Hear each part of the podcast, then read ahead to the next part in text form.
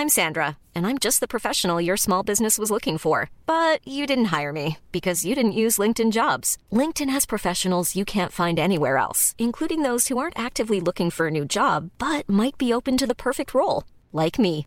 In a given month, over 70% of LinkedIn users don't visit other leading job sites. So if you're not looking on LinkedIn, you'll miss out on great candidates like Sandra. Start hiring professionals like a professional. Post your free job on linkedin.com/people today. Heraldo Podcast, un lugar para tus oídos. Que nadie nos olvide. Feminicidio de Isabel Cabanillas de la Torre. 18 de enero de 2020, Ciudad Juárez, Chihuahua. Desde pequeña fue defensora de las causas sociales, una niña libre que alzaba la voz por lo que le parecía justo, lo cuestionaba todo. El primer grito de protesta de Isabel Cabanillas fue en la secundaria. En su escuela querían cortar un árbol grandísimo que estorbaba los cables de luz. Isabel pasó por todos los salones para juntar firmas y pedir que no lo quitaran. Lo logró.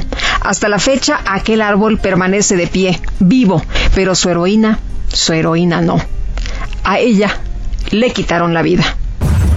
Isa, como le decían de cariño, era una joven introvertida, pero con muchas y buenas amistades, de ojos caídos muy expresivos y bajita de estatura. Así la describe Reina de la Torre, su mamá.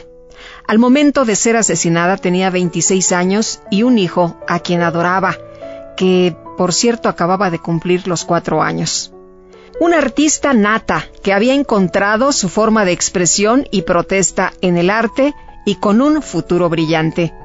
Comenzó pintando alcancías y macetas, después incursionó en los textiles diseñando chamarras y playeras personalizadas, aprendió a coser y confeccionaba su propia ropa.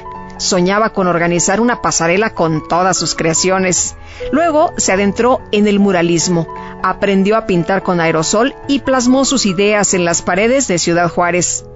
Poco antes de morir, una curadora de arte vio el trabajo de Isabel y se la iba a llevar a Bélgica, donde podría cobrar un mejor precio por sus creaciones.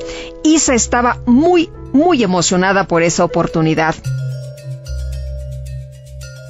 La joven de 26 años también formaba parte activa de Hijas de su maquilera madre, un colectivo pacífico de mujeres que lucha contra el feminicidio, la desaparición forzada y la trata de personas.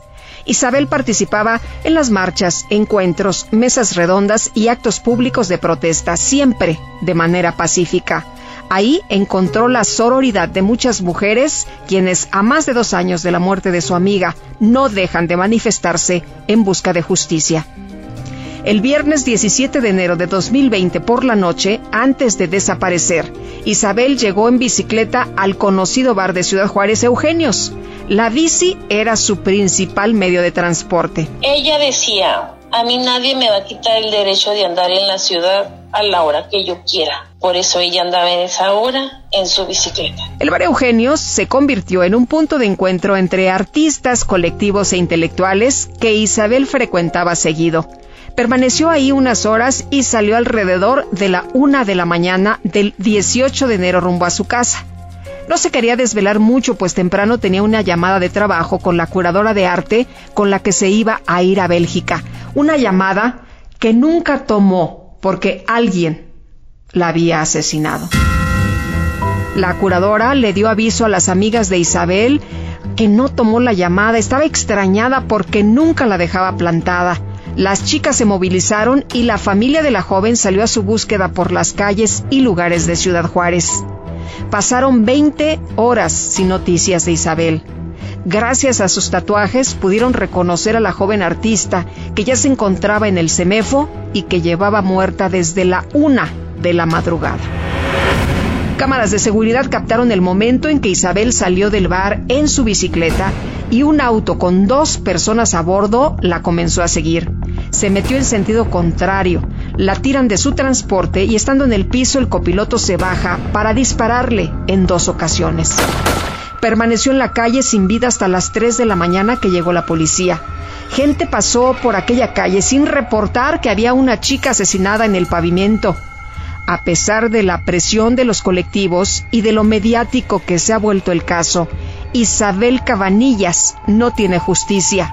No se sabe quién la mató y mucho menos los motivos. No hay líneas de investigación sólidas. La primera hipótesis estuvo relacionada con el narcotráfico, pero se descartó. No hay sospechosos.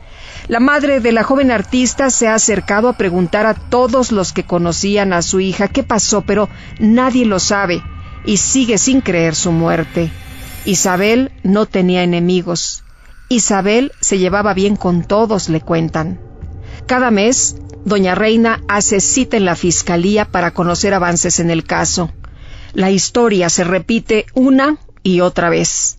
Señora, no tenemos nada. Pero díganme la verdad, porque es muy cruel ir cada mes, porque yo voy cada mes, este, y que me digan, no tenemos nada, no hay nada. Como que ha habido mucha negligencia, porque eh, se traspapelan los oficios, o los que tienen que ir a declarar no van. El día de la muerte de Isabel se convocó a una gran marcha para exigir justicia y a partir de aquel momento el colectivo y Doña Reina no han dejado de movilizarse en las calles.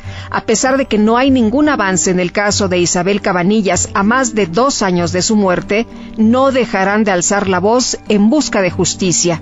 Seguirán las marchas, seguirán las movilizaciones y seguirán los gritos de protesta. A pesar de que ya van dos años gracias a Dios, todavía la gente no se olvida de mi hija. Me gana la tristeza, pero también me gana el orgullo, el, el decir, hombre, ¿cómo quieren a mi hija? No, no, pues yo estoy muy agradecida con toda la gente, muy agradecida con todos los colectivos que se han involucrado con el tema de Isabel, este, y no va a haber, no me va a alcanzar la vida para agradecerles. No hay que criticar, no hay que decir otra vez esta bola de argüenderas, porque realmente están luchando por algo que ya es necesario que se solucione, que son los feminicidios. Que a mí ya me pasó, me mataron a mi hija y me mataron a mí. Entonces, yo no quiero que otra madre tenga que salir a pedir justicia. El de Isabel Cabanillas de la Torre fue un feminicidio que nadie nos olvide. Esta historia cuenta con la autorización de las víctimas indirectas. Que nadie nos olvide es un reportaje original del Heraldo Podcast, escrito por María José Serrano, editado por Paola Sánchez. El diseño de audio es de Alberto García. Yo soy Guadalupe Juárez. Conoce más casos a través de la plataforma de streaming de tu preferencia por el Heraldo Podcast. Síguenos en Twitter, Facebook y YouTube como El Heraldo de México y en Instagram y TikTok como El Heraldo Podcast.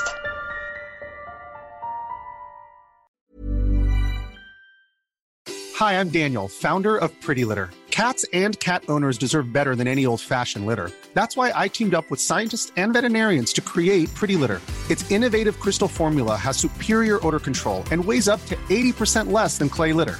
Pretty Litter even monitors health by changing colors to help detect early signs of potential illness. It's the world's smartest kitty litter. Go to prettylitter.com and use code ACAST for 20% off your first order and a free cat toy. Terms and conditions apply. See site for details.